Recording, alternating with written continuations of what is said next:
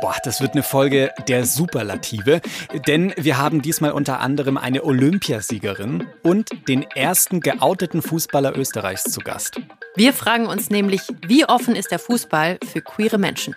An schlechten Tagen habe ich mir gedacht, okay, wenn es ganz, ganz bitter und blöd läuft, kann ich mit meinem Hobby und mit meiner Leidenschaft aufhören und verliere einen Teil meiner Freunde. Und an guten Tagen habe ich mir gedacht, das wird doch hoffentlich kein Problem sein. Da gibt es einiges zu tun und zu besprechen. Also Anpfiff!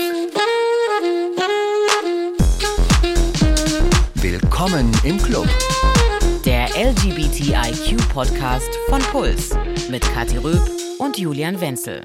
Eigentlich wollte ich für diese Folge so richtig Stadionatmosphäre hier in unser Studio bringen. Hier und da vielleicht so ein paar Fanschals aufhängen. Ja, halt einfach so ein bisschen Fußballstimmung erzeugen. Aber dummerweise müssen Kathi und ich wegen Corona in getrennten Studios sitzen. Ja, bisschen blöd, aber ich freue mich trotzdem drauf, über Fußball zu sprechen. Und ich muss sagen, ich hätte niemals gedacht, dass ich diesen Satz überhaupt mal sagen werde. Ah ja? Kein ja. Fan? Kein Fußballfan? Nee, überhaupt nicht. Ich finde das überhaupt nicht spannend. Ich sage immer, warum soll ich mir anschauen, wie Menschen 90 Minuten im Ball hinterherrennen? Auch wenn ich weiß, dass da taktisch mehr dahinter steht. Aber das ist so, so meine Einstellung und ich glaube, das war echt hart für meine Eltern, weil die haben sich unter anderem kennengelernt, weil beide so leidenschaftliche Fußballfans sind. Für hm. denselben Club? Ja, äh, Bayern-Fans kann ich an der Stelle sagen. Okay, easy. Ich bin äh, kein Fan, das würde ich nicht von mir behaupten, aber ich habe früher vor allem sehr gerne Fußballerinnen zugeguckt beim Spielen. kann ich mir vorstellen. Aber dazu äh, sagen wir später noch mehr. Ja, kommen wir lieber direkt mal in die Folge rein, weil wie wichtig es ist, diese Folge zu machen, das habt ihr uns geschrieben, denn ihr habt euch dieses Thema ganz oft gewünscht. Und eine EU-weite Umfrage der Sporthochschule Köln macht das Problem auch noch mal klarer, warum wir diese Folge machen sollten. Weil in keiner anderen Sportart fühlen sich laut dieser Umfrage queere Menschen so ausgegrenzt wie im Fußball.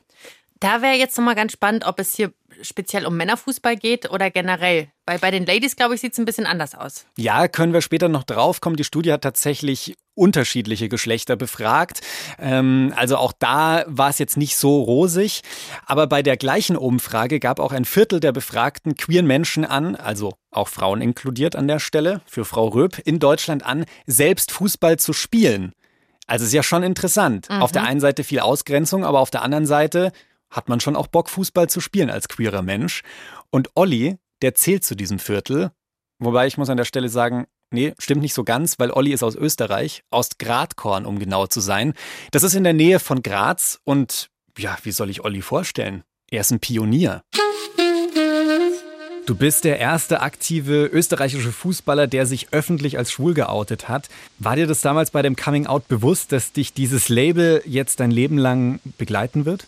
Nein, war mir überhaupt nicht bewusst, weil ich irgendwie mir mit dem Thema gar nicht am Anfang so, so viel auseinandergesetzt habe, weil für mich einmal die, die Familie und alles drumherum von Belangen war und ich Fußball wirklich einmal hinten angestellt habe. Aber das ist jetzt ein Label, mit dem ich trotzdem ganz gut leben kann, auch wenn ich es auf der anderen Seite natürlich auch sehr, sehr traurig finde, dass da der, der Ecker Olli aus Gradkorn der Erste ist, der zu seiner Homosexualität steht und aktiv Fußball spielt. Mhm. Wir versuchen in der Folge ja die Frage irgendwie zu beantworten, wie queer ist der Fußball? Wie queer ist er denn in Österreich und Deutschland? Was ist deine Einschätzung? Ähm, überhaupt nicht queer. Also es gibt Vereine, die sich das ganze Jahr für Antidiskriminierung einsetzen und das ganze Jahr auch gegen Homophobie sind. Wir sind aber leider in der Minderheit. Der Rest braucht leider oftmals den berühmten Tritt in den Hintern und Organisationen, die zum Beispiel Aktionswochen organisieren und die Vereine dann bitten, mitzumachen.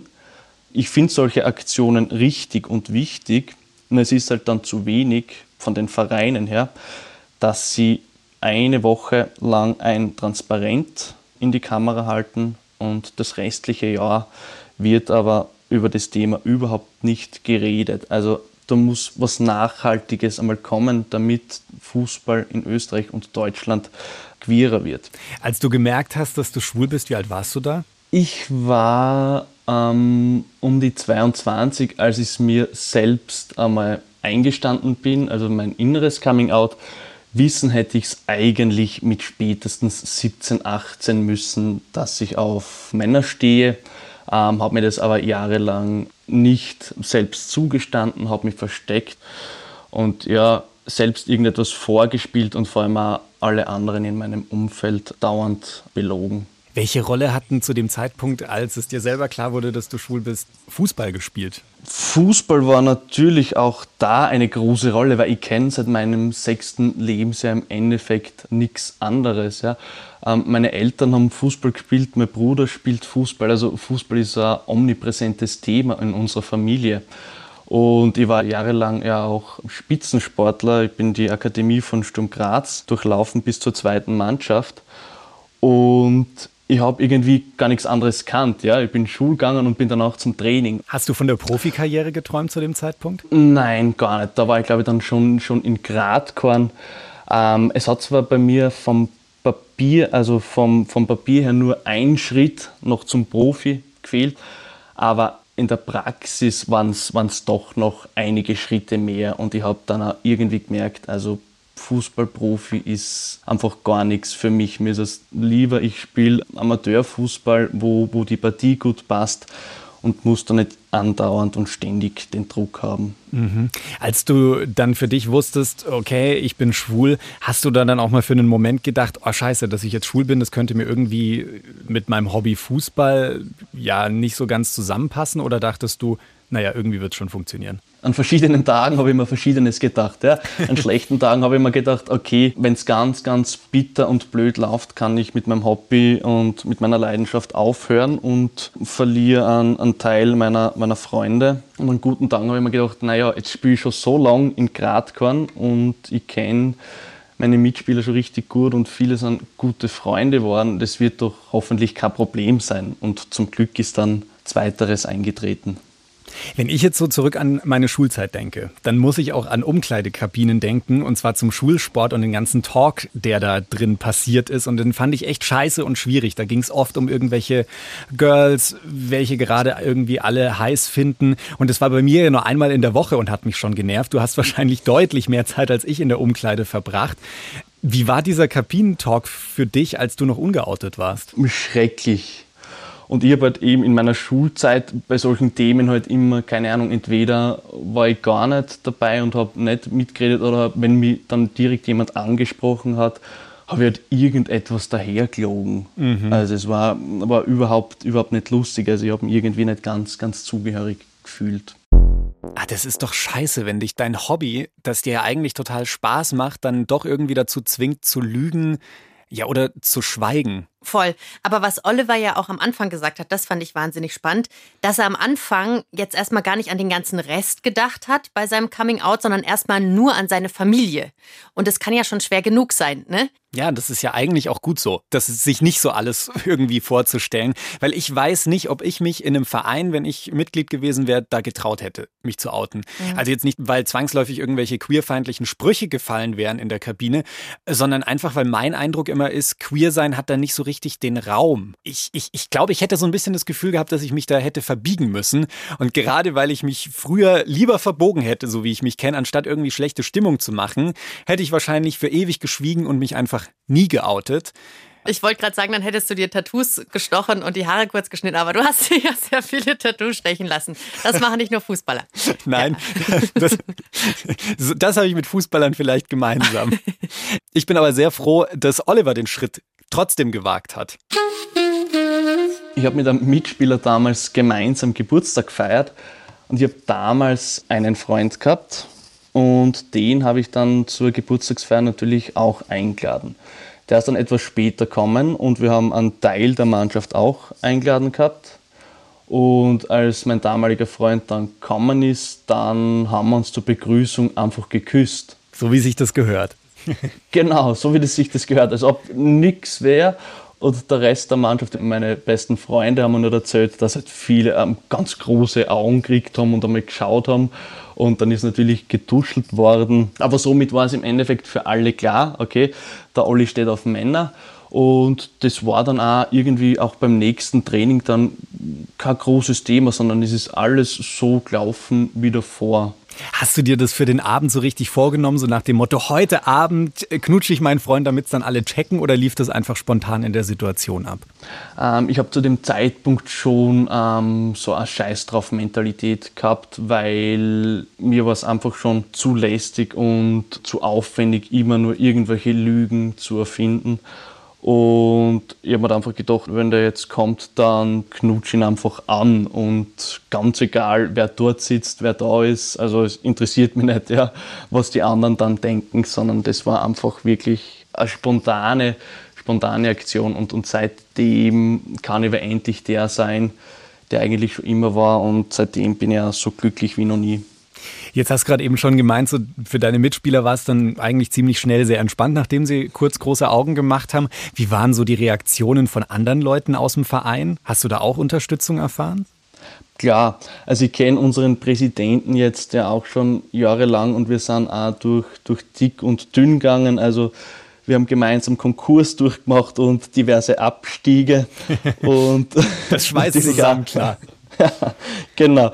Ähm, natürlich auch den einen oder anderen Erfolg gefeiert. Aber als er dann auch erfahren hat, dass ich schwul bin, ist er zu mir gekommen und hat gesagt, dass ich jede Unterstützung von ihm bekomme und sollte mir im Verein irgendjemand nur annähernd blöd daherkommen, dann kann dieser gleich den Verein wieder verlassen, weil er mit Diskriminierung im Verein nichts zu tun haben möchte und zu 100 Prozent zu mir steht. Hättest du dich auch geoutet, wenn du wirklich ernsthaft überlegt hättest, Fußballprofi zu werden, zum Beispiel in der Bundesliga zu spielen? Huh. Also ich hätte es mir auf jeden Fall doppelt und dreifach überlegt. Warum? Und mir höchst. Bei uns in Graz schauen vielleicht 150 Leute zu, wenn es gut kommt, ja, wenn wir einen guten Tag haben. Ähm, und das Medienecho ist in unserer Oberliga auch jetzt nicht so dermaßen hoch. Und das sind einfach Faktoren, die bei mir komplett wegfallen, auch was Sponsoren betrifft. Aber im Profifußball ist einfach so ein enormer Druck, was, was Sponsoren angeht, was, was Medien angeht. Und da überlegen sie das, ähm, wie wir eh alle miteinander wissen, die Leute halt wirklich doppelt und dreifach. Auf der anderen Seite jetzt mit dem Wissen, das ich jetzt habe und bezüglich Vorbildwirkung, wäre das natürlich schon einen noch größeren, ich würde jetzt nicht sagen Einfluss, aber noch größere Vorbildwirkung, die ich hätte, wenn ich wirklich, wirklich Profi in Österreich gewesen wäre. Würdest du deswegen jetzt so aus deiner Erfahrung raus sagen, naja, Fußball, egal ob jetzt Profi, Amateur, vollkommen wurscht, ist eigentlich bereit für mehr Coming-Outs? Auf jeden Fall. Ähm, wir schreiben das Jahr 2021, wie lange wollen wir noch warten? Also es ist wirklich so, ja das ist eine Frage, die so oft gestellt wird. Ist der Fußball bereit für einen schwulen Profi? Ja, natürlich. Aber es müsste halt nicht dann an dieser Einzelperson hängen bleiben, sondern man könnte halt jetzt schon damit anfangen, dass man in den Stadien, in den Kabinen, unten am Platz halt einfach eine Atmosphäre schafft, wo ein Coming Out dann auch möglich wird. Weil so wie wir es jetzt haben, auch was auf den Schulhöfen, wie es da überall umgeht und was da gesagt wird, so werden wir es nicht schaffen, dass wir da wirklich ähm, eine Atmosphäre schaffen im Fußball, wo sie wirklich alle willkommen fühlen. Ja, wenn das der Fall wäre, dann hätte ich vielleicht auch mal wieder Bock, ins Stadion zu gehen. Ja, auf jeden Fall. Ich, ich, ich kenne es, ich, ich, weiß, wovon du redest. Äh, mit zipft es an, wenn ich meinem Bruder zum Beispiel zuschauen gehe, ah, was da reingeschrien wird, das ist echt. Ah, es ist so dermaßen blöd und, und kleinkariert. Und das meiste, was mich dann stört, ist diese fehlende Zivilcourage vom Großteil der Zuschauerinnen und Zuschauer. Mhm. Weil wenn dann irgendwas reingeschrien wird, es wirkt dann immer so, als ob es dazugehören würde. Ja? Niemand stört sich dran. Wenn jemand reinschaut, ah, du Schwuchtel, du, du Warmer, du schwule Sau, es sagt keiner was. Und mich stört es dann immer, wenn das immer dann an mir hängen bleibt. Wenn immer ich dann der bin, der aufsteht und irgendwas dagegen sagt. Obwohl noch zig andere Leute dort stehen oder sitzen. Das fühle ich sehr und ihr kennt es vielleicht auch. Also wenn ich immer das ansprechen muss, für das ich gerade diskriminiert werde und kein anderer sich dafür einsetzt und man praktisch niemals Urlaub machen kann von Aufklärung und Erklärung um solche Themen. Das ist echt anstrengend. Was Olli da ja auch anspricht, die Fankultur, das ist ja schon ein sehr, sehr wichtiger Teil des Fußballs. Da wollen wir später auch nochmal ausführlicher drüber reden, wie offen die Fankultur gegenüber uns Queerios ist. Ich will aber noch mal kurz über das ach so heiß diskutierte Coming Out eines Profis sprechen, mhm. weil darauf stürzt sich ja gefühlt immer diese gesamte Diskussion. Das will ich gerne an der Stelle abschließen, wenn das irgendwie geht. Ähm, weil wenn es um schwule Fußballprofis geht, dann wird ja gerne vorgerechnet, dass es prozentual mit der Bevölkerung verglichen so und so viele queere Profis in der Bundesliga geben müsste. Und manche vermuten aber, und das finde ich ganz interessant, dem Fußball gehen schon im Jugendbereich so viele Talente wegen der der Queerfeindlichkeit verloren, also durch die Stimmung in den Kabinen, was wir jetzt schon angesprochen haben, oder durch Probleme in den Vereinen. Und dass es am Ende vielleicht gar nicht so viele queere Profis gibt, wie alle denken, sondern dass es vielleicht gar nicht so viele sind, die sich da überhaupt outen könnten und nicht mhm. 10, 15, wie manche andere vorrechnen. Also so eine Art Abschreckung. Das kann ich mir sehr gut vorstellen beim Männerfußball. Und mir fällt da dieser Witz ein oder diese Geschichte, wenn man von jemandem vermutet, dass er schwul ist, dann glaube ich, ist bei Männerfußball so dieses Ding, hey, bück dich ja nicht äh, in der Dusche ja. und greif nach deiner Seife, weil, genau. Ja, den Spruch habe ich selber schon in, in der Umkleidekabine mitbekommen. Sehr, sehr witzig. Echt? Ha, ha, ha, ha. Selten ja, so gelacht. Hm. Krass. Bei mir ist aber, glaube ich, genau das Gegenteil der Fall. Also ich weiß, dass ich früher Bock hatte, Fußball zu spielen. Ich durfte da nicht. Aber warum ich Bock hatte, war schon, weil ich wusste, dass ich da sehr, sehr viele queere Ladies treffen werde. Warum durftest du nicht Fußball spielen? Aus äh, Sicherheitsgründen, weil, ich, weil ich ein kleiner Körperclown bin. Dass du vielleicht doch hättest Profi werden können auch. Ja, Spannende Vorstellung, muss ich sagen. Ja. Ich ähm, will noch mal kurz zum Coming Out da zurückkommen. Ich finde es ja schon interessant, dass es durchaus immer mal wieder Spieler gibt, die sich outen. Also Thomas Hitzelsberger ist wahrscheinlich den meisten im Kopf 2014. Markus Urban 2007, das ist ein Ex-Spieler beim FC Rot-Weiß Erfurt, hat er sich geoutet. Das war aber ja alles nach der Karriere. Mhm. Aktive Fußballprofis sind da einfach immer noch eine richtige Ausnahme, so wie die tragische Geschichte des britischen Fußballers Justin Fashanu habe ich in der Recherche das erste Mal davon gehört mhm. und ich konnte es kaum glauben. Der war der erste Profi, der sich als schwul geoutet hat. Im Oktober 1990 hat er das gemacht in der Boulevardzeitung und er war einer der bestbezahltesten Fußballer Englands zu der Zeit. Und dann 1998 hat er sich das Leben genommen. Und er hat einen Abschiedsbrief geschrieben und in dem stand unter anderem drin, wenn irgendjemand diese Notiz findet, bin ich hoffentlich nicht mehr da. Schwul und eine Person des öffentlichen Lebens zu sein, ist hart. Boah, scheiße. Das ist eine super tragische Lebensgeschichte von ihm. Beschäftigt euch sehr, sehr gerne mit diesem Mann. Könnt ihr googeln und viele Artikel und Berichte dazu finden. Justin Fashanou. Mhm, das ist wirklich tragisch. Und Mann ist da ein sehr gutes Stichwort, weil wenn es um Profifußball und Coming-Outs geht, wird immer so getan oder es werden, finde ich, immer nur die Männer genannt. Mhm. Äh, gerade in diesem queeren Kontext, die Fußball spielen. Das stimmt ja aber nicht, weil den Frauenfußball gibt es auch, den habe ich jetzt schon öfter angesprochen, weil er ja. mir sehr wichtig ist. Und da gibt es super viele geoutete Profis. Also Megan Rapino zum Beispiel aus den USA. Die ist wahrscheinlich die bekannteste, die ist auch total vocal und tritt auf. Aber in Deutschland, da gibt es auch einige, ziemlich viele geoutete Profifrauen. Tabea Kemme zum Beispiel, die hat sehr lange für Turbine Potsdam in der ersten Bundesliga gespielt. Sie ist vierfache deutsche Meisterin. Sie ist Olympiasiegerin, Champions League-Gewinnerin, eine Frau der Superlative und Bi. Es wird ständig davon gesprochen, dass sich endlich mal was im männlichen Fußball tun soll, dass sich immer jemand outen sollte, weil das wäre ja so ein großes Signal und die Akzeptanz in der Gesellschaft würde sich dann wahnsinnig verändern und so.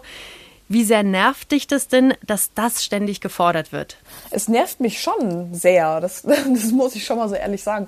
Weil ich finde, das ist so, so eine Forderung, in dem Moment ist ja auch ein gewisser Zwang so es, man soll selber davon überzeugt sein, zu sagen, so ich gehe den Weg, den ich gehen möchte und wenn es dabei ist, ob ich jetzt äh, bisexuell bin, homosexuell oder hetero, aber die Dinge einfach jetzt so an den Pranger zu stellen, zu sagen, so hey, es hat sich jetzt jemand zu outen, das ist so, ich brauche ein Paradebeispiel, zu sagen, äh, da geht jemand vorwärts ganz, ganz schwierig. Es gibt jemanden, der, der das für wichtig empfindet, der für gewisse Dinge einstehen möchte und auch irgendwie die Plattform nutzt und sagt so, hey, lebe offen, wie du doch nur selber möchtest und ähm, vorangeht. Aber das zu erzwingen, nein, nein, um Gottes Willen.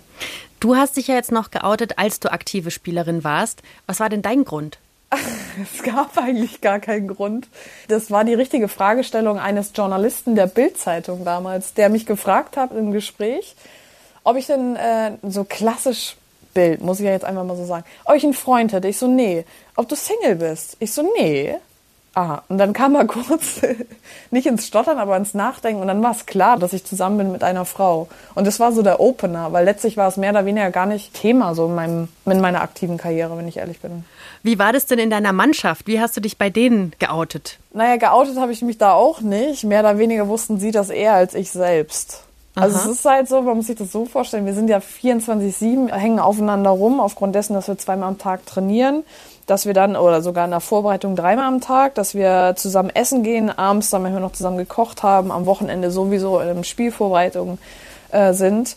Da kann man nichts verheimlichen, weil da bin ich, so wie ich im Alltag ich selbst bin, dort halt auch. Und die haben es dann halt einfach mehr oder weniger gerochen, gesehen, keine Ahnung. Das, du merkst es halt, wenn, wenn ein Mensch sehr emotional ist, sehr verliebt ist, das, das kriegt man schon mit, da sind wir schon so feinfühlig total beflügelt lief Tabea ins Training. Glaubst du denn, dass es für deinen sportlichen Erfolg wichtig war, out zu sein? Ja, auf jeden Fall. Also wenn ich mir vorstelle, irgendwie so, gut, jetzt, ich war, ich war damals fünf Jahre in einer Beziehung zu meiner aktiven Karriere mit einer Frau.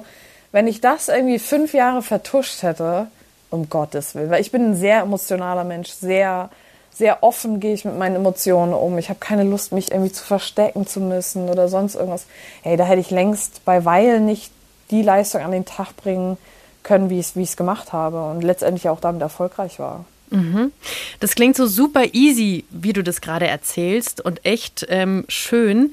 Wusstest du vor deinem Coming Out schon von anderen queeren Spielerinnen in deinem Verein? Ja, man muss sich das ja so vorstellen. Ich bin mit 14 bin ich auf die, also vom, als Landei in die Weltmetropole Potsdam gezogen. Also für mich damals. Und dann bin ich mit 14 in die U-Mannschaften, da war das überhaupt noch nicht Thema, da war halt Fußball, Fußball, Fußball. Und dann halt, ne, Teenageralter, mit 16 bin ich in die erste Bundesliga hoch, war das kleine Küken dort. Und dann mit übelst erfahrenen Spielerinnen, älteren Spielern zusammengespielt. Und da war das erste Mal, wo ich damit konfrontiert wurde. Und es war so, ah, okay. Ähm, also es war halt erstmal anders, so, ne, klar, weil ich kannte das vorher nicht. Hab's ja dann acht Jahre von der Zeit her vergehen lassen, ehe ich selber mal eine Beziehung zu einer Frau hatte, weil die Erfahrung machen durfte. Mhm. Und im Nachgang muss ich einfach sagen, ich bin mega dankbar, einfach so eine Offenheit äh, leben zu dürfen. Ich wurde ja auch ein bisschen so erzogen, zu sagen so, hey, äh, nach dem Motto, steh zu dem, was du bist. Diese Offenheit, die im Sport einfach gelebt wird. Und wenn ich das so nicht gehabt hätte, ich weiß nicht, das wäre das wäre was, was mir fehlen würde, ja. Ja, ich hatte früher auch sehr großen Bock, Fußball zu spielen. Das durfte ich dann nicht. Aber ich glaube, ich habe da schon was gelauert, was mit Queerness zu tun hat, weil auch bei meiner Party zu Hause immer einmal im Monat hatten wir eine queere Party. Da war auch immer eine Riesentraube an Fußballerinnen, die dann irgendwie rumgelaufen sind und sich äh, und Shots ausgegeben haben. Das fand ich immer richtig bezaubernd. Ich habe aber generell das Gefühl, dass Akzeptanz von Queerness im Frauenfußball irgendwie größer ist als im Männerfußball. Ich meine, ich bin hier am Olympiastützpunkt groß geworden mit ganz vielen anderen Sportlern anderer Sportarten. Ich würde es da gar nicht auf Frauenfußball belassen wollen, sondern allgemein im Sport ist es eine totale Offenheit. Das ist echt nur so, weil das so stigmatisiert wird. Frauenfußball, Männerfußball. Das ist mir schlichtweg zu einfach. Auch bezüglich der Fanbase. Natürlich ist das eine andere Fanbase. So im Frauenfußball hast du viel mehr so die Familien, die Kids, die mit ihren Eltern ins Stadion gehen. Und bei den Männern hat man natürlich vermehrt, das ist ein, männerdominierender Sport. Mhm. Das ist eine, eine unterschiedliche Fanbase vieles beruht ja auch mal auf einer selbsterfüllenden Prophezeiung. War schon immer so, wird dir auch so entgegenkommen, also bleibt es so. Und dementsprechend verhalte ich mich auch so. Ich glaube, mhm. das braucht viel mehr irgendwie so Testimonials, die sagen so, hey, nee, ich gehe aber meinen Weg hier. Und wir sollten mittlerweile so weit sein im 21. Jahrhundert. Also voll, wie du sagst, das Publikum ist zwar weit, aber gleichzeitig habe ich das Gefühl, dass wenn man über Frauenfußball redet, dann gleich die Lesben-Klischeekiste aufgeht. Ne? Ja. Ähm, ist es nur in meinem Kopf oder ist dieses Klischee, Frauenfußball ist gleich lesbisch, ähm, immer noch so präsent? Irgendwie schon ein bisschen. Also ich kann es von früher ja noch, also gut, vor zehn Jahren, da war es eh sehr ja, Fußballer, die sind alle lesbisch. Viele hatten dann immer so dieses klassische Bild im Kopf. Das ist die Frau, die den Männern nacheifert, kurzhaarig äh, und sehr kernig aussehend. Klassisch Klischee. Mhm. Nur, ey, das ist zehn Jahre her. Also ja, ich meine mittlerweile. Ähm, hast du natürlich immer noch die, die Fangeneration, die von diesem Klischee immer noch Gebrauch macht. Die hast du immer noch, ja, auf jeden Fall. Wurde dir denn schon mal zum Beispiel aktiv von Leuten beim Fußball gesagt, hey, mit dem Coming Out, Vorsicht, behalte es mal lieber für dich? Eigentlich soweit gar nicht. Bei der ARD hatten wir ja mal so ein Thema Homosexualität im Fußball, wo unter anderem ja auch Thomas Hitzelsberger dabei war. Super interessanter Austausch. Und das war mir auch wichtig, weil ich wurde gefragt man positioniert sich in dem Fall, was das Thema Homosexualität angeht, halt oft immer nur an dem Männerfußball. Aber das ist beispielsweise, wenn du das in den Vergleich ziehen willst mit dem Frauenfußball, hey, das ist echt ein meilenweiter Unterschied, weil wir einfach da total offen sind. Da sind wir echt meilenweit voraus. Und da einfach auch, auch mal Stimmen aus dem Frauenfußball, aus dem Frauensport zu hören, das war mir wichtig. Ich wurde angefragt und dachte mir so, ja klar, mache ich, kein Problem, ich stehe für die Dinge ein, die ich lebe. Und da war dann kurz schon mal irgendwie so das Thema so, ja, aber hey, mit deiner Aussage nicht, dass du dann hier stigmatisiert wirst, dass du in eine Ecke geschoben wirst. Ich so, hey, das liegt immer im Sinne des Betrachters. Sollen die mich hinschieben, wo sie wollen, aber ich gehe meinen Weg. Und von wem kam diese zweifelnde Stimme, hey, pass mal auf? Ja, na, das ist dann immer mehr so aus dieser Business-Ecke. So, die wissen doch, wie das harte Business läuft. Da kannst du nicht, da kannst du keine Emotionen zeigen, weil sonst wirst du in eine Ecke gedrängt. Ja, aber habe ich mich nicht von irritieren lassen irgendwie. Nein. Aber wie ist es denn mit diesem Überbau? Also so deine Einschätzung in Sachen Queerfreundlichkeit im Fußball in Deutschland. Wird da schon genug getan, auch gerade so von offizieller Seite, vom DFB zum Beispiel? Na, soweit wie ich das weiß, gibt es da jetzt eine Position, die da geschaffen wurde. So ein Pilotprojekt. Inwiefern das genutzt wird, keine Kenntnis. Dass man da quasi bei, weiß nicht, Informationsbedarf oder so anrufen kann. Aber an sich so ein richtiges Statement oder dass man das richtig lebt, empfinde ich jetzt nicht so. Das muss ich ganz ehrlich sagen. Es ist mehr oder weniger so in einem kleinen Kreis. Ich meine, so bin ich hier beim Verein hier groß geworden. Beim DFB selber jetzt in meiner Position als Spielerin der DFB Frauennationalmannschaft war das auch überhaupt kein Thema, weil das völlig normal war. Nur das ist natürlich immer intern. Die Frage ist, wie transparent geht man das nach außen? Und ich glaube, da haben wir noch sehr viel Potenzial. Der Frauenfußball ist meilenweit vorne, was die Akzeptanz von queeren Menschen in ihrem Sport angeht. Das hat Tabea gesagt. Und ich finde, das wird viel zu wenig gewürdigt. Also deswegen war es uns auch so wichtig, Tabea in der Folge zu haben, damit sie eben davon erzählen kann, weil auch da mal wieder das Gleiche gilt. Da wird einfach nicht gesehen, was der Frauenfußball leistet, finde ich. Statt dass man irgendwie darauf stolz ist, wie viel da auch für queere SpielerInnen getan wird und das irgendwie groß ins Schaufenster stellt, Nee, wird es natürlich irgendwie so unter die Decke gekehrt und da auch nicht so richtig drüber gesprochen. Und das macht mich so ein bisschen fertig an diesem Fußball. Mhm. Solange sich kein Mann in der ersten Bundesliga outet, spielt das irgendwie alles keine Rolle. Dabei lebt doch Fußball genau von diesen ganzen DorfkickerInnen und auch dem sehr engagierten Frauenfußball. Und das wird einfach nicht genug gewürdigt. Ich riech mich hier schon wieder auf und finde keine Worte mehr, Mensch. Jo, verstehe ich voll. Ich bin voll bei dir. Ähm, regt mich auch auf. Aber Tabea hat ja jetzt am Ende von dieser offiziellen DFB-Stelle gesprochen, die da geschaffen wurde. Und der DFB, der Deutsche Fußballbund, also quasi das Mutterschiff von über 24.000 Fußballvereinen in Deutschland, lasst euch mal die Zahl auf der Zunge zergehen, 24.000, hat zum 1. Januar die zentrale Anlaufstelle für geschlechtliche und sexuelle Identität geschaffen. Und no joke, wir haben den Leiter dieser Anlaufstelle jetzt bei uns in der Leitung. Hallo Christian Rudolf. Ja, hallo, ich freue mich. Ja, das ist schon ein bisschen verrückt, weil Christian lauscht uns schon von Anfang an. Der hat alles mitgehört.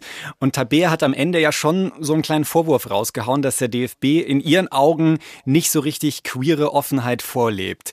Du bist jetzt genau dafür seit Januar verantwortlich. Was sagst du denn so zu ihrem Vorwurf? Naja, im Endeffekt hat sie natürlich recht, ähm, dass der DFB lange nichts getan hat und äh, ich komme ja selber auch aus dem Fan-Kontext und auch aus der Community und genau da haben wir so eine Anlaufstelle äh, gefordert und dass der DFB dort aktiv wird und äh, mehr als Symbolik macht und ja, jetzt habe ich die Aufgabe, genau dieses umzusetzen und ich bin gespannt, wie wir da weiter vorankommen werden. Genau. Was, was machst du denn genau bei dieser Anlaufstelle? Also warten, bis irgendwie ein outingwilliger Profi anruft und dann reagieren oder wie muss ich mir das vorstellen? Nee, also erstmal ist überhaupt wichtig, dass wir so eine Anlaufstelle haben, dass sich Personen an mich wenden können, beziehungsweise an diese Anlaufstelle. Ähm, also queere Personen, aber auch eben aus diesem ganzen 24.000 Fußballverein. Da gibt's ja so viele ehrenamtliche Menschen, die sich auch engagieren möchten. Und dort versuche ich aufzuklären und äh, zu sensibilisieren, aber auch in die Strukturen zu wirken. Und ein ganz wichtiges Thema, und das haben Olli und Tabea jetzt auch gerade nochmal genannt, ist die Sichtbarkeit. Also auch da die Sichtbarkeit äh, zu fördern und dort auch aktiv zu unterstützen. Mhm. Ja, da ist, glaube ich, noch das meiste zu tun, eben in Richtung dieser Sichtbarkeit. Und wenn ich so drüber nachdenke, obwohl ich jetzt kein großer Sportfan bin, kenne ich wirklich einige geoutete SportlerInnen in anderen Sportarten. Basketball fällt mir spontan ein, neulich erst davon gelesen, im Volleyball, beim Schwimmen fallen mir mehrere Leute ein. Da ist das gefühlt nicht so eine Riesennummer. Warum ist denn der Umgang mit queeren Menschen ausgerechnet im Fußball so schwierig, deiner Meinung nach?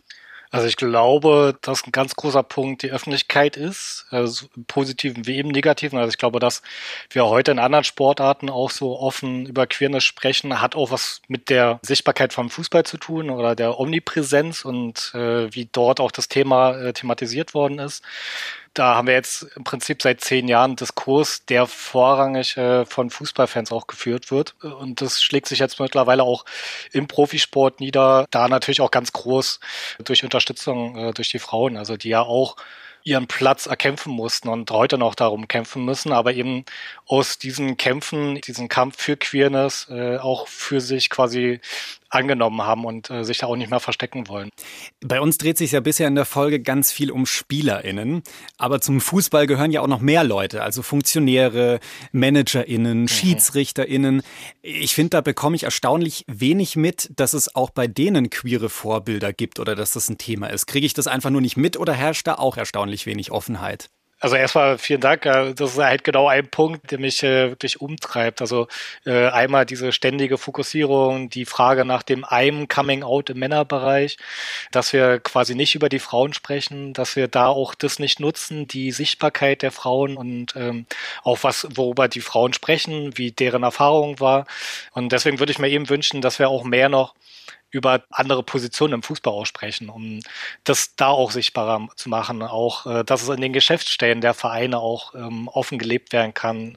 Also all die Ebenen, mhm. ähm, da ist noch ganz viel Luft nach oben. Das ist aber ganz spannend, weil damit wird ja auch nochmal klar, wie wichtig es auch sein kann, dass man sich eben nach der aktiven Karriere outen kann, welches Zeichen davon nochmal ausgehen kann, wenn man dann vielleicht gerade noch in Sportfunktionsbereichen unterwegs ist. Das ist ganz spannend, es geht unter. Mm, ich möchte nochmal auf einen Punkt zurückgehen, der mir in der Recherche sehr aufgefallen aufgefallen ist und den Tabea auch nochmal angesprochen hat. Ihr wurde ja nach dem Auftritt bei der Sportschau davon abgeraten, viel in Zukunft über queere Themen zu sprechen. Und Hitzelsberger hat das auch in einem Interview erzählt, dass ihm ganz konkret von einem Berater damals abgeraten wurde, äh, sich zu outen, als er das überlegt hat und da verschiedene Leute eingeweiht hat, ob er das denn jetzt machen soll oder nicht. Und ich habe den Eindruck, dass vor allem BeraterInnen im Fußballbusiness aktuell Queerness noch als krasse Gefahr für die Karriere sehen. Deswegen für mich so die Frage, berätst du die auch? Also hast du Kontakt zu denen? Weil ich habe so das Gefühl, da müsste gerade noch am akutesten fast angesetzt werden. Also ich würde mich freuen, wenn ich Kontakt äh, zu SpielerberaterInnen hätte oder ähm, auch überhaupt zu Profis. Ähm, das ist ja schon nochmal eine ganz andere Welt, das ist sehr abgeschottet, das ist eine große Blase. Und ich glaube, das ist halt auch, durchaus ein Problem, dass in diese Blase auch wenig mh, von außen reingestochen wird. Also dass sie halt wenig Gefühl haben für das, was außerhalb aus dieser Bubble, quasi dieser Fußballbubble passiert. Und klar, ähm, die, die wollen ihre Schützlinge schon irgendwie schützen und, und denken, dass sie damit äh, die Spieler auch schützen, indem sie ihnen anraten, sich nicht zu outen, damit nicht offen umzugehen, weil ihnen das eventuell nicht zugetraut wurde. Äh, und am Ende äh, denkt so ein Berater, würde ich behaupten, mehr an das Business als an den Spieler selbst. Vielleicht ist das auch eine ganz große Chance für Kati und mich, uns als SpielerberaterInnen irgendwie groß zu machen. Wow. Leute, wenn ihr Profis seid, wir können euch beraten. Vielleicht nicht gut, aber beraten können wir euch. Vielleicht muss der äh, Beraterjob einfach nochmal anders gedacht werden. Also halt, dass man eben das nicht nur um dieses äh, äh strikte Business geht.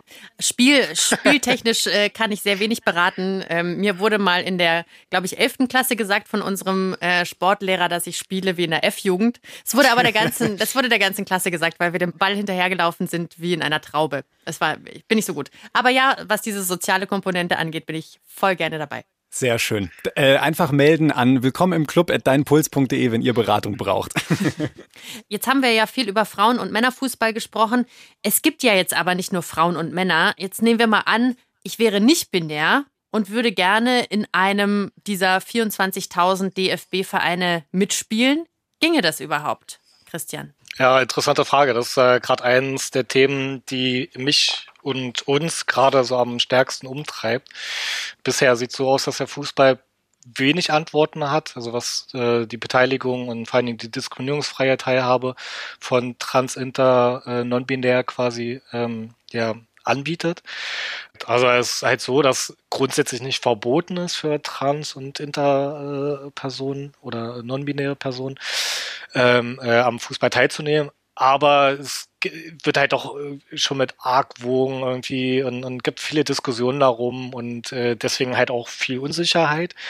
Ich glaube, dass viele transidente Personen vor allen Dingen ähm, deswegen auch den Weg gar nicht zum Sport finden, beziehungsweise dann auch aufhören. Gerade für die Menschen, die ähm, ja vielleicht sogar schon länger Fußball spielen und dann im weiteren äh, Lebenslauf eine Transition durchmachen Beispielsweise, da gibt es dann einfach viel zu viele Hürden und, ähm, mhm. und ähm, aktuell ist es natürlich so, dass wir noch äh, die binäre äh, Geschlechtsordnung haben, also männlich-weiblich, äh, aber auch da versuchen wir jetzt ähm, ja andere Wege zu gehen. Mhm. Und was sind diese anderen Wege? Also was muss sich jetzt noch ganz konkret verändern, damit wirklich alle queeren Leute Bock haben auf Fußball als Hobby oder als Profisport, wie ich? Also, also ich glaube, dafür müssen wir noch äh, eine ganze Menge mehr tun, aber ich denke, das Wichtigste ist, dass wir weiter aufklären, sensibilisieren und äh, dann der strukturelle Schritt ist, dass wir das Geschlecht divers äh, im DFB aufnehmen, so dass sich auch Personen mit divers anmelden können. Wir müssen da äh, Richtlinien schaffen, wie da auch Wechsel stattfinden können, also von männlich zu weiblich, aber auch zum, zum Geschlecht divers. Wir werden sicherlich auch die ersten Ansätze haben, wo wir All Gender Testspiele anbieten, beziehungsweise dann natürlich auch dahin kommen wollen, dass wir All-Gender-Spielklassen schaffen. All-Gender-Spielklassen heißt dann gemischte Geschlechter, genau, nicht genau, mehr getrennt. Genau. Da ist mir übrigens was aufgefallen, dass da beim DFB noch ein bisschen was in die Richtung zu tun ist, äh, als ich eine Presseanfrage ganz offiziell stellen wollte. Das Presseformular, wenn man sich da anmeldet, kann man auch nur Mann oder Frau auswählen als, ah. äh, als Anrede. Ist mir gleich aufgefallen. Ich mir gleich ja, kannst du gleich überprüfen. Werden wir gleich notieren, gleich weitergeben. Lass uns jetzt auch noch mal mehr mehr über den Amateurfußball reden. Wo ist in deiner Meinung nach mehr Offenheit oder Bewusstsein für queere Themen? Ist es in den Profiligen oder ist es im Amateurbereich? Wir haben eine größere Öffentlichkeit in der Bundesliga. Da merkt man, dass gerade die Vereine ähm, schon sehr aktiv sind und da auch einen guten Austausch mit Fanorganisationen sind, beispielsweise auch mit den schwul-lesbischen Fanclubs, den QFF, also Queer Football Fanclubs. Das sind schwul-lesbische Fanclubs, die es fast an jedem Bundesliga-Standort mittlerweile gibt, ähm, auch schon seit 2006, 2007 unterwegs. Dann gibt es aber auch Netzwerke wie Frauen im Fußball oder Fußballfans gegen Homophobie, die das gerade so im Profibereich äh, vorangetrieben haben. Aber da muss man natürlich auch nochmal unterscheiden, so eine Kabinenkultur und was äh, so in, in, den Strukturen der Mannschaften, Teams dort stattfindet, das ist schon nochmal was anderes. Mhm. Und im Amateurbereich denke ich, da ist einfach nochmal alles nahbar, nochmal greifbar. Da kriegt man viele Themen auch viel mehr mit. Also, also mhm. wir haben auch einige äh, Fußballvereine, die, die sich da ganz klar schon ja seit zehn Jahren positionieren und, und ähm, sich da auch einsetzen und äh, die auch äh, ja ihre Trainingsgruppen zum Beispiel auch schon geöffnet haben für Trans, Inter, Divers. Ist vielleicht auf dem Flächenland vielleicht auch nochmal eine andere Geschichte. Aber, aber geil, glaube, dass sich da so viel tut. Das ist schön zu ja. hören, weil das kommt nicht überall auf dem Land an. Aber was mir noch fehlt, und das im Großen wie im Kleinen, ist die persönliche Unterstützung. Ich glaube, dass halt nochmal viel wirksamer und wertvoller ist, wenn wirklich Personen hinter die LSBTI-Community stellen. Die wenigsten haben bisher gesagt, wir unterstützen euch. Jetzt hat Christian ja auch nochmal einen ganz wichtigen Punkt angesprochen, auf den ich nochmal ganz explizit eingehen will, nämlich auf die emotionale Seite des Fußballs, nämlich zu den Fans. Haben wir jetzt ja schon ein paar Mal erwähnt. Fußball ohne Fans keine Frage, ist irgendwie schwer vorstellbar. Das sind dann nur elf FreundInnen. das wäre ein bisschen zu wenig. Und ich habe äh, äh, mit einem schwulen Freund gesprochen, bevor ich hier mit der Folge angefangen habe zu recherchieren. Und er ist 1860-Fan. Und der hat mir geschrieben, äh, als er dann von der Folge erfahren hat, boah, also viele Schwule ekeln sich bestimmt vor diesem Milieu. Vielleicht für alle, die es nicht so wissen, 1860 München sind schon eher derbere Fans so vom Klischee her, den wenn man in der U-Bahn begegnet, da riecht es auf jeden Fall ordentlich nach Bier. Und er schreibt weiter, zu versoffen, zu prollig, zu laut, zu männlich. Ihm geht's aber genau umgekehrt. Bei ihm ist es genau umgekehrt. Er schreibt, er steht da total drauf. Das finde ich ganz witzig, weil ich muss sagen, mich hat diese Stadionatmosphäre, genau das, was er da so beschreibt, immer extrem abgeschreckt. Ja? Ja. Ja, Julia, komm zum Frauenfußball. Ohne Witz. Ah. Ich bin früher in Freiburg so ab und zu mal da gewesen mit meiner Ex-Freundin. Und es gibt, glaube ich, keinen entspannteren Sport als das. Also es gibt, also natürlich, der Sport ist nicht entspannt, es, es geht zur Sache. sagen. Aber als Fan ist es super. Du bekommst fast immer Tickets. Das ist natürlich auch ein bisschen schade, aber es ist auch cool. Und ähm, es gibt keine Hooligans und manchmal ist es mir sogar ein bisschen zu ruhig. aber es ist alles total zivilisiert und super nett. Klingt nach einem schönen Familienausflug. Total. Würde ich gerne mal mit dir machen. Familie willkommen im Club, Julian und Kati. Ja, das ist ein, ist ein schöner Punkt, weil da sind wir beiden ja nicht jetzt die Einzigen, die hier vielleicht ihre Fußballfreude entdecken, weil es gibt natürlich zuhauf queere Fußballfans und Sven Kistner, der ist so einer und der ist sogar Mitglied in so einem queeren Fanclub, den Christian schon angesprochen hat. Ich kann von mir behaupten, dass ich lange, lange Zeit als, als Jugendlicher, der, der seine Sexualität entdeckt, gedacht habe, ich wäre der einzige schwule Fußballfan auf diesem Planeten, weil man ja so in der Öffentlichkeit äh, das nie so zusammengebracht hat.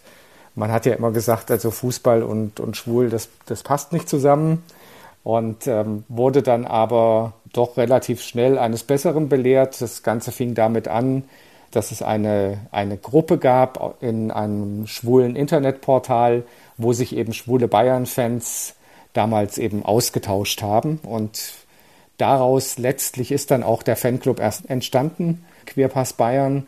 Und da bin ich dann natürlich auch sehr, sehr schnell Mitglied geworden, weil, weil mir das auch wichtig war, da auch, auch mitzuwirken und auch mit dafür zu sorgen, dass sich gesellschaftlich und im Fußball einfach was ändert und dass queere Menschen im Fußball sichtbarer werden. Du hast jetzt gerade eben schon gesagt, du hattest damals das Gefühl, dass du der einzige schwule Fußballfan bist, was wahrscheinlich daran liegt, dass nun mal im Stadion selten offen darüber gesprochen wird. Es ist ja aber sogar oft eher so, dass nicht nur nicht darüber gesprochen wird, sondern schlecht drüber gesprochen wird, über Homosexualität, Trans-Leute, dass da Beleidigungen fallen. Was ist denn so deine Beobachtung? Wie weit ist Homophobie bzw. Queerphobie in den Stadien verbreitet? Ich denke, bis vor einigen Jahren, also ich würd, würde sogar sagen, vor, vor mehr als zehn Jahren, war das schon noch relativ verbreitet, dass es auch so ein bisschen blöde und äh, schwulenfeindliche Sprüche auch im Stadion gab. Und das ist dann aber merklich weniger geworden, was vielleicht auch damit zusammenhängt, äh, dass wir als LGBTQ-Fanclubs auch mehr Sichtbarkeit im Stadion erfahren haben. Das war jetzt nicht nur St. Pauli oder der älteste äh, schwul-lesbische Fanclub, die Hertha-Jungs in Berlin. Die haben relativ große äh, mediale Aufmerksamkeit direkt bekommen und damit natürlich auch Aufmerksamkeit in den Kurven.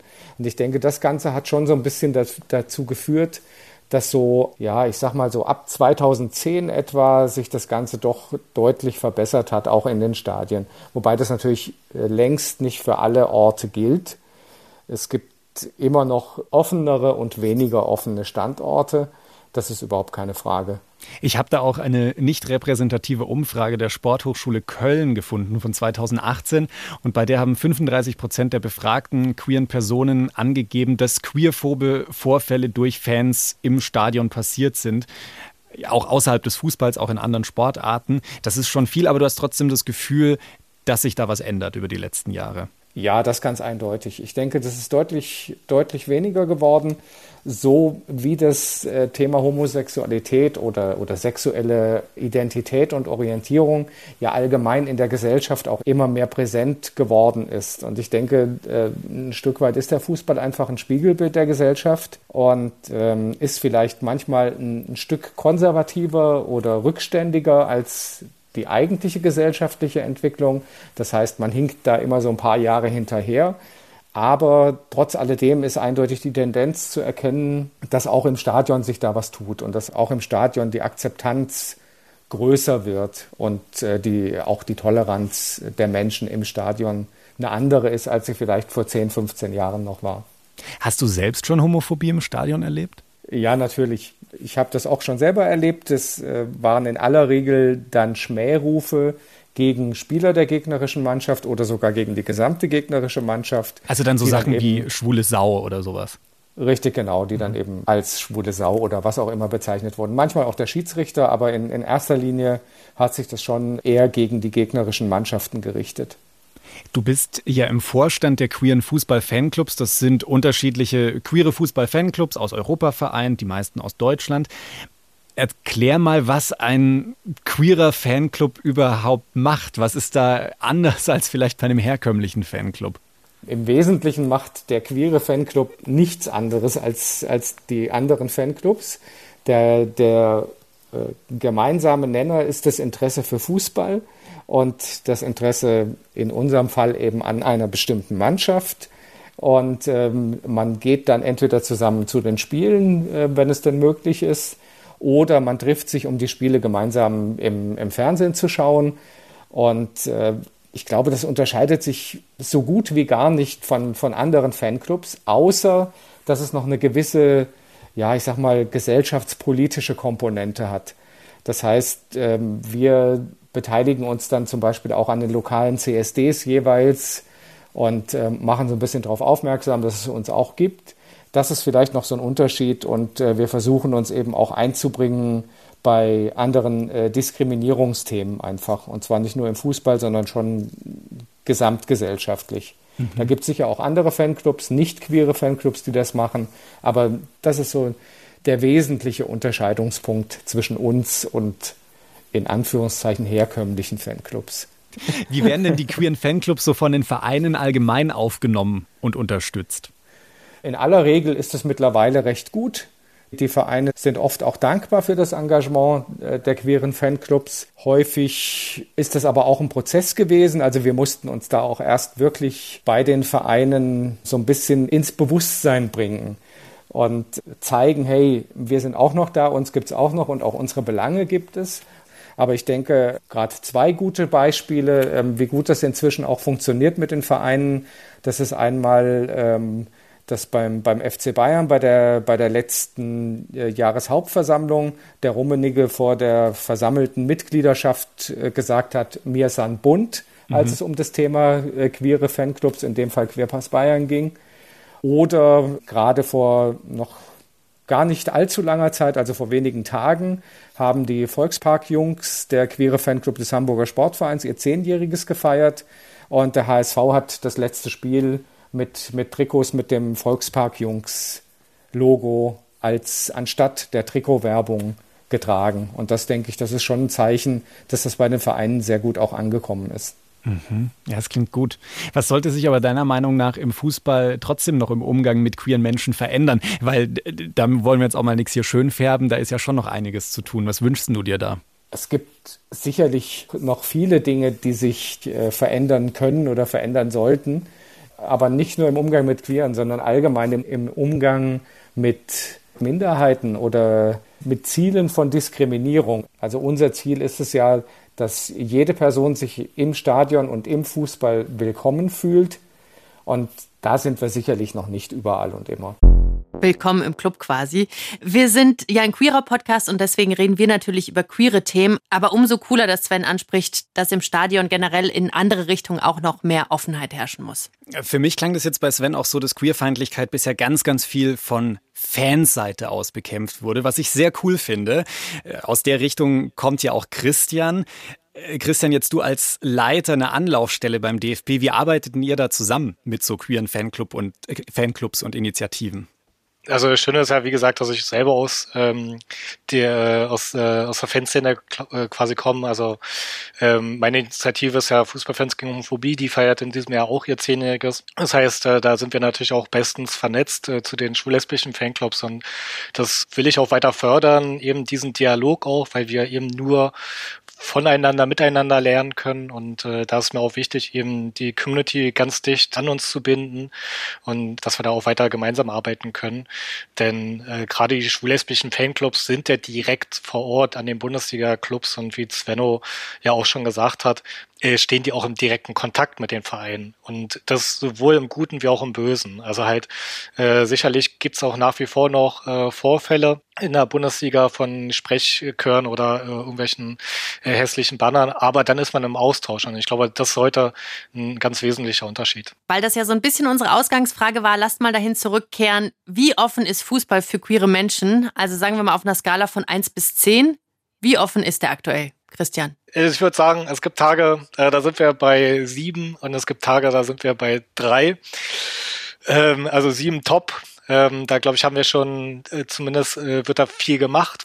Äh, ob das dann immer quasi so ankommt und die Menschen auch erreicht. Also ich glaube, dass äh, viele noch nicht wissen, dass beispielsweise eine Anlaufstelle gibt über den DFB auch, aber dafür sind wir alle gefragt und da meine ich wirklich alle, ähm, weil das ist ja auch das, was äh, Oliver vorhin meinte, Kabinenkultur, wenn da dumme Sprüche fallen, dann muss auch immer einen geben oder eine, die dann aufsteht und Flagge zeigt und sich dagegen stellt. Mhm.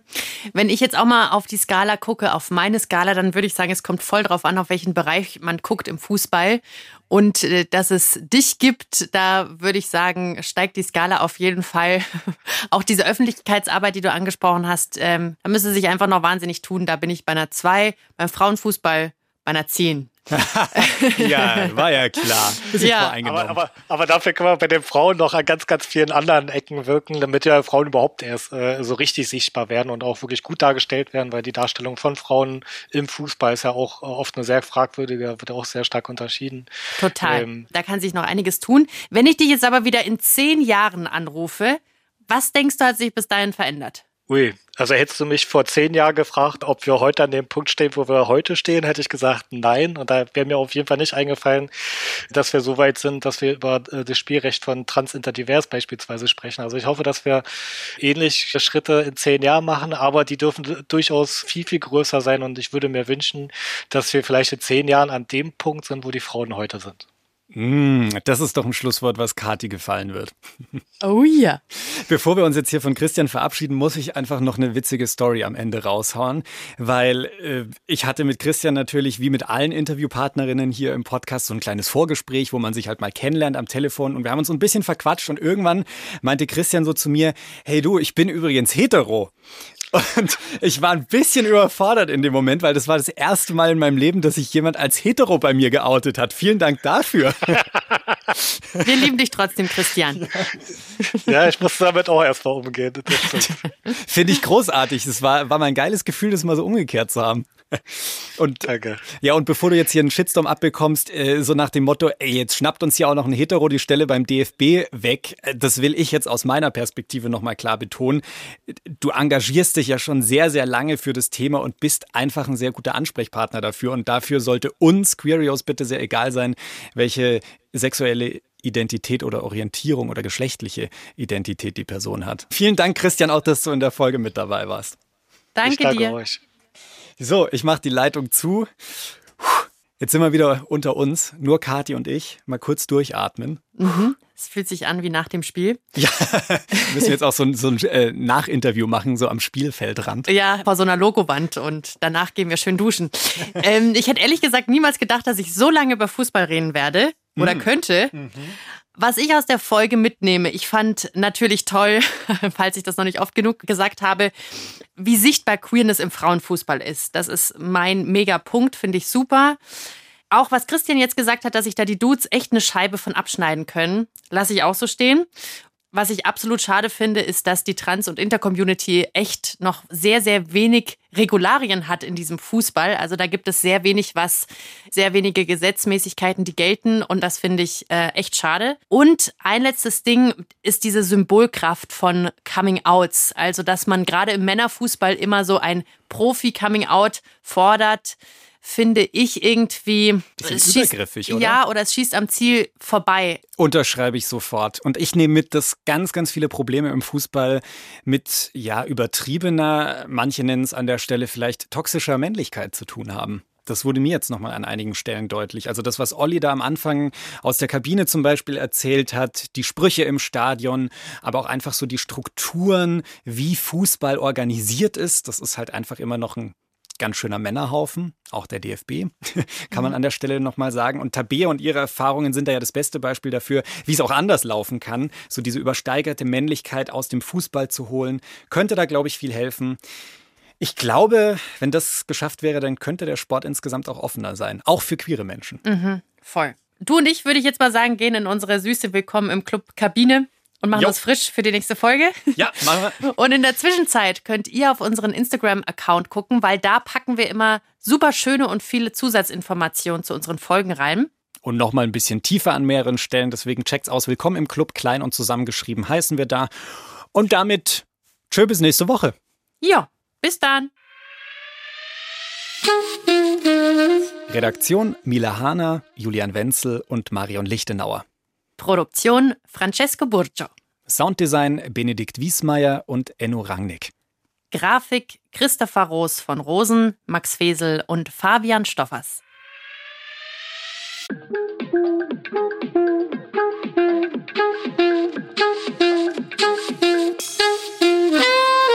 Puls